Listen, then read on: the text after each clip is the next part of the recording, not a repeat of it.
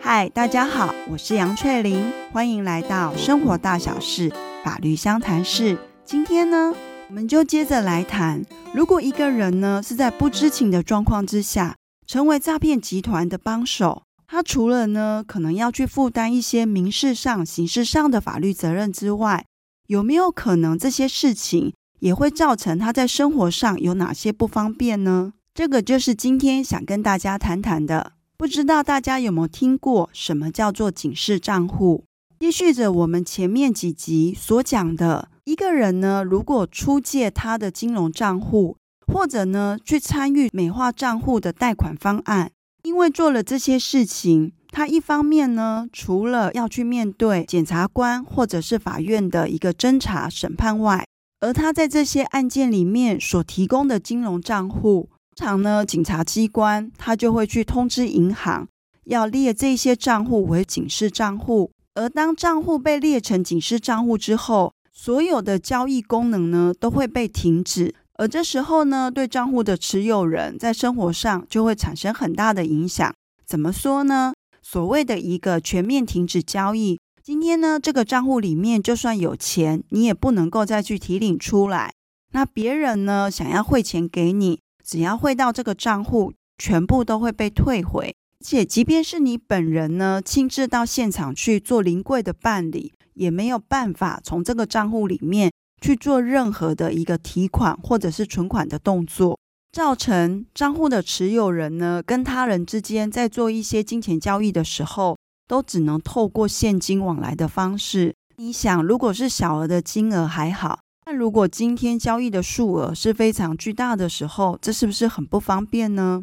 刚刚有提到，当检警单位呢正在侦办诈骗案件时，对于呢被害人汇入被骗金额的账户，在出于呢避免这个账户又继续的成为诈骗集团所用，或者是赶快把账户里面还剩下的钱先冻结下来。将来被害人打完官司之后，说不定还可以从里面拿到一些赔偿款项。检警单位呢就会去通知银行，将这个账户呢列为警示账户，也就是我们一般人所知道的，就是把账户给冻结起来。对于存款账户呢，如果发现有疑似不法或者是一些显然异常交易的状况呢，是有一个相关的办法规定。根据这个办法的规定呢。所谓的警示账户，就是法院、检察署或者是司法警察单位，当他们正在侦办刑事案件的时候，他认为有需要的，就去通报银行，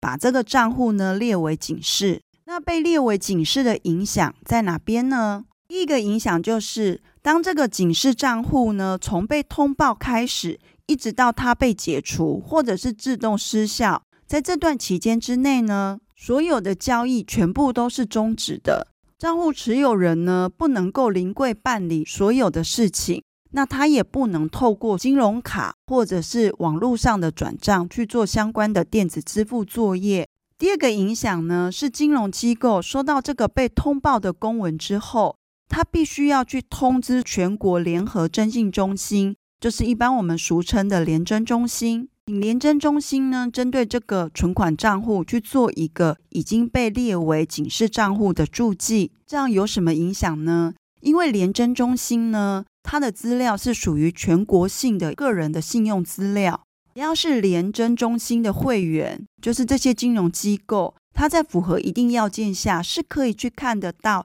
每一个人的他的一个全国性的信用资料。那什么时候会去评估这些信用资料呢？尤其是在金融机构决定要不要贷款给这个人的时候，他就会去调联征中心的资料来看。所以，当如果今天金融机构呢去看到这一个人，他可能有警示账户的一个注记的时候，他的信用分数的评比就会相较比较低。那接着呢，就会去影响说，金融机构到底要不要借给他钱，或者是说，即便愿意借他钱。但是所给予的成数可能也会是比较低的。那这时候或许有人就会想说，被列成警示账户真的是造成很多的不方便。我手边有好几间银行的金融账户，我就不去动这间被列成警示账户的银行，我用其他间的来做交易就可以啦。对我的生活应该不会有什么影响吧？真的是这样吗？其实并不是。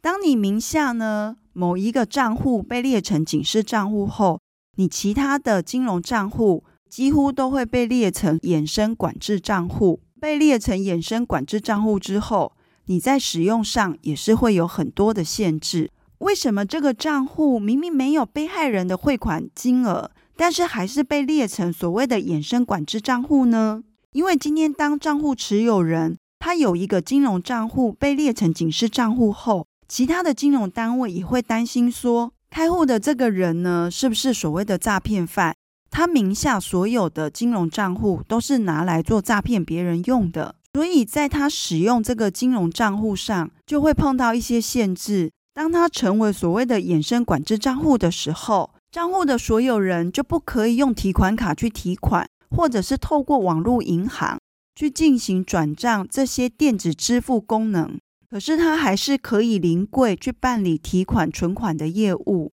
虽然没有警示账户那种全面停止交易，但是今天所有的一个金融业务往来都必须要临柜去办理的时候。对这个账户的所有人来说呢，也是非常的不方便。这时候有人就会想说：“好吧，我现在现有的所有的账户，不是警示就是衍生管制账户，都让我在整个使用上非常不方便。但台湾的金融机构是很多的，我就重新再去找一家来开新的账户，就可以解决这些问题吗？事情还是没有你想的这么的简单。”现在要到金融机构呢去开一个新的账户。如果当这些金融机构发现说你是有一个警示账户的时候，他是可以拒绝不帮你开户的。如果现在碰到一个情形是，如果有一个人工作的薪水都是透过金融机构去做所谓的薪转，他名下呢所有的账户全部都被列成警示账户了，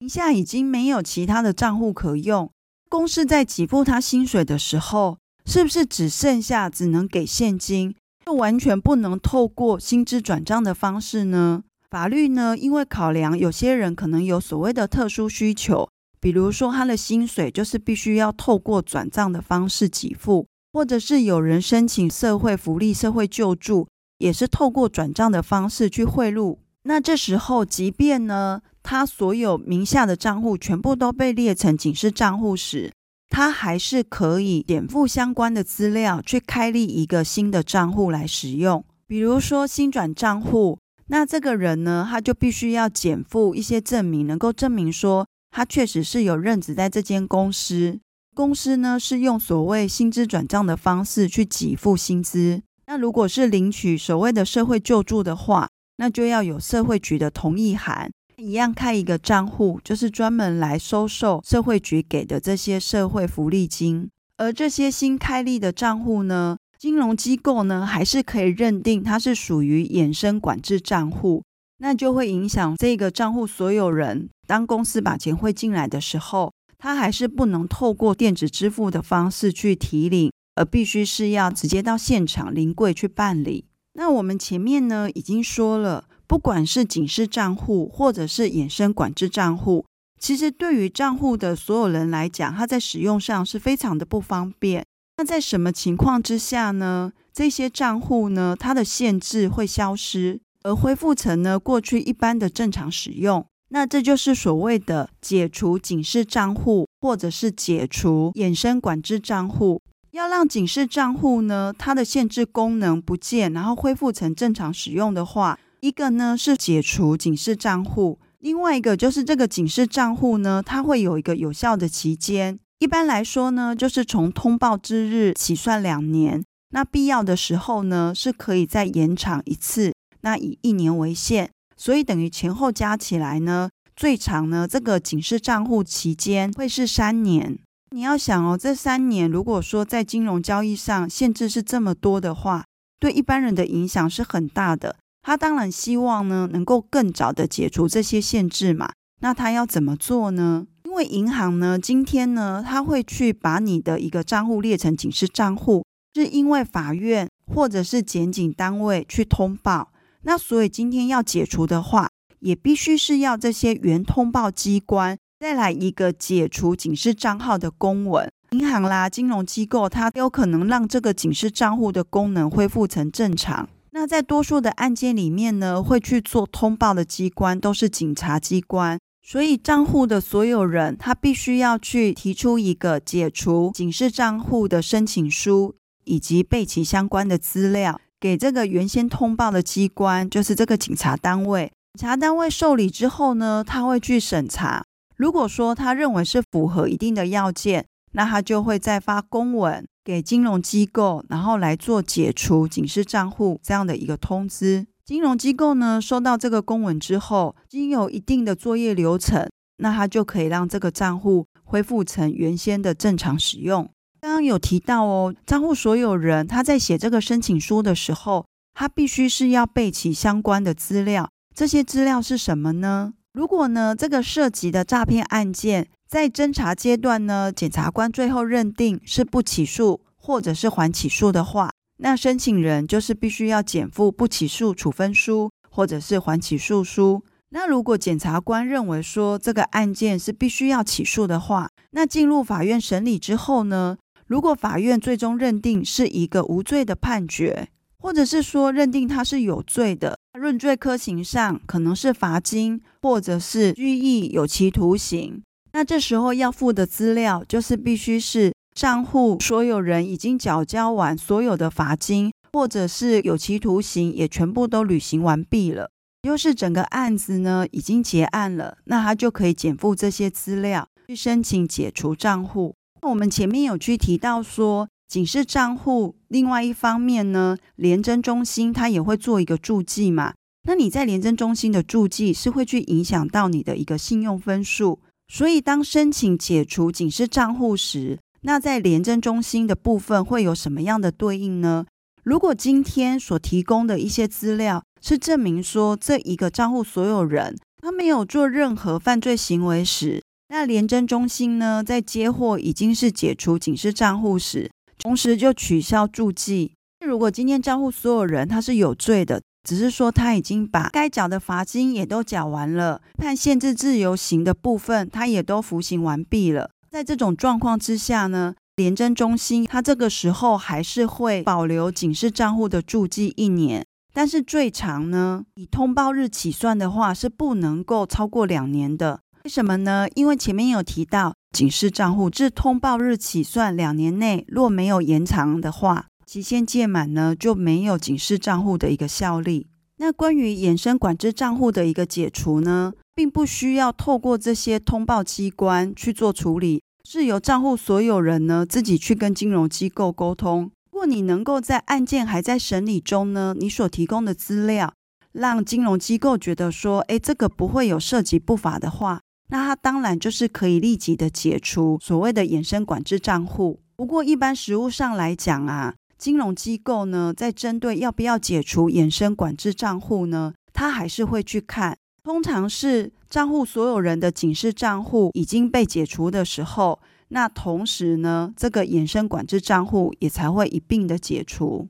好，那我们现在呢，来小结一下。其实今天主要跟大家谈的是，确认是什么是警示账户。当一个人的账户呢，被列成警示账户的时候，他所有的一个交易功能都被停止了，其实影响到他整个在使用上是非常的大。而且，当一个人某一个账户被列成警示账户的时候，也会去影响到他其他的账户被列成衍生管制账户的时候，在使用上也是受到限制。同时，因为呢，在廉征中心有被注记，所以也会去影响到这一个人在其他金融机构对他信用分数的一个评价。后面呢，我们就谈到说，如果今天想要解除这个警示账户的时候，可以怎么做，以及也同时去提到关于衍生管制账户要怎么解除。连续几集呢，听下来就会发现说，我们一般人在生活里真的要非常的注意，避免自己无意中涉入诈骗案件，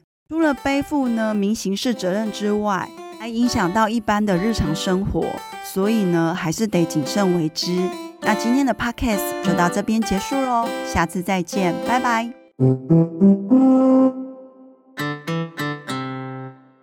嗯